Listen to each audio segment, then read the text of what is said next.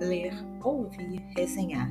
Esse é o seu podcast de leituras e resenhas e eu sou Aline Kovac.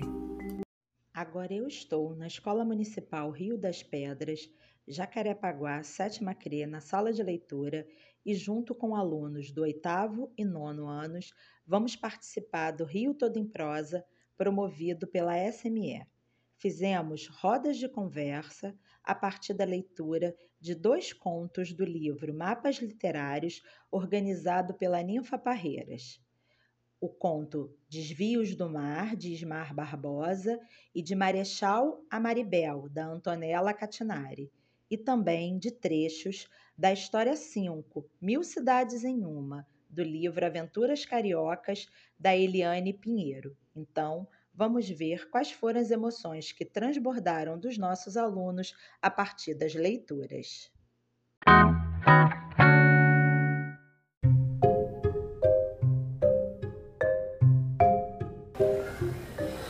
Nós estamos aqui gravando esse podcast para falar sobre os contos selecionados para o projeto Rio Todo em Prosa.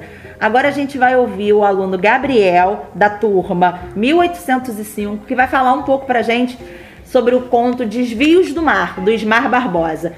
Gabriel, o que, que, você achou do conto? O que, que você se identificou com o conto? Fala um pouquinho pra gente. Eu me identifico por ele ter se apaixonado pelos pontos turísticos do Brasil, do, do Rio de Janeiro, que é algo diverso, tem bastante coisas incríveis e assim que ele já sofreu muitos problemas, assim como eu já sofri, me identifiquei com ele.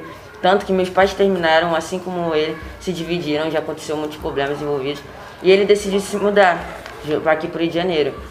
Depois de um certo ponto, ele voltou para a cidade dele, se casou, teve filhos, ótimo trabalho e decidiu voltar. Porque ele curtiu muita coisa daqui. É algo bem diverso, assim como a Maria Cara disse. E Assim como ele viu, é, é bem expanso aqui. Ai, mano, tô muito nervosa, meu Deus. Eu não consigo, Vai, não. continua. Gabriel, não precisa ficar nervoso, é assim mesmo. Eu também fico nervosa, embora esteja conduzindo a conversa, eu também fico nervosa. Mas, como diz o próprio tema do podcast, é transbordar emoções. Então, a gente está fazendo isso. A gente está botando para fora as nossas emoções. Então, me diz aí, e a questão da imigração nordestina aqui no Rio de Janeiro? O Rio das Pedras é um bairro que concentra muito nordestinos. E você falou para mim, antes da nossa conversa, que você tem isso na sua família. E a seleção desse conto foi um pouco por conta disso. Eu achei que vocês realmente iriam se identificar.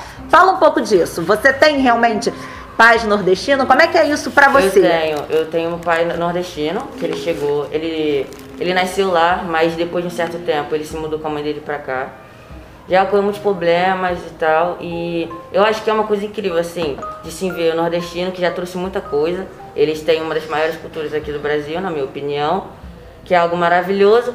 E o meu pai já representou muito isso, o jeito dele, o sotaque. Eu achava isso muito legal. E tanto que ter a perda dele, eu não gostei muito, fiquei triste. Eu parei um tempo, nem vim para a escola por causa disso.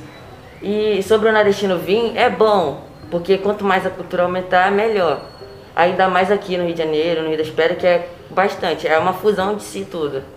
Eu acho isso muito maravilhoso, que se na minha opinião pudesse ser assim e nunca mudasse, é ótimo. Diferente em muitos lugares, que se depender, você não pode ser isso, você não pode ser aquilo, mas que na opinião você pode ser o que você quiser. E sobre a conta do nordestino, isso aqui tá ótimo, é perfeito. Mas você acha que o pessoal aqui no Rio das Pedras é o que a gente chama de bairrista?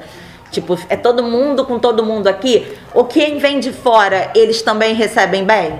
Ou não? O que, que você acha? Dependendo da pessoa, sim, porque tem muita gente que vai aceitar e tem muita gente que não.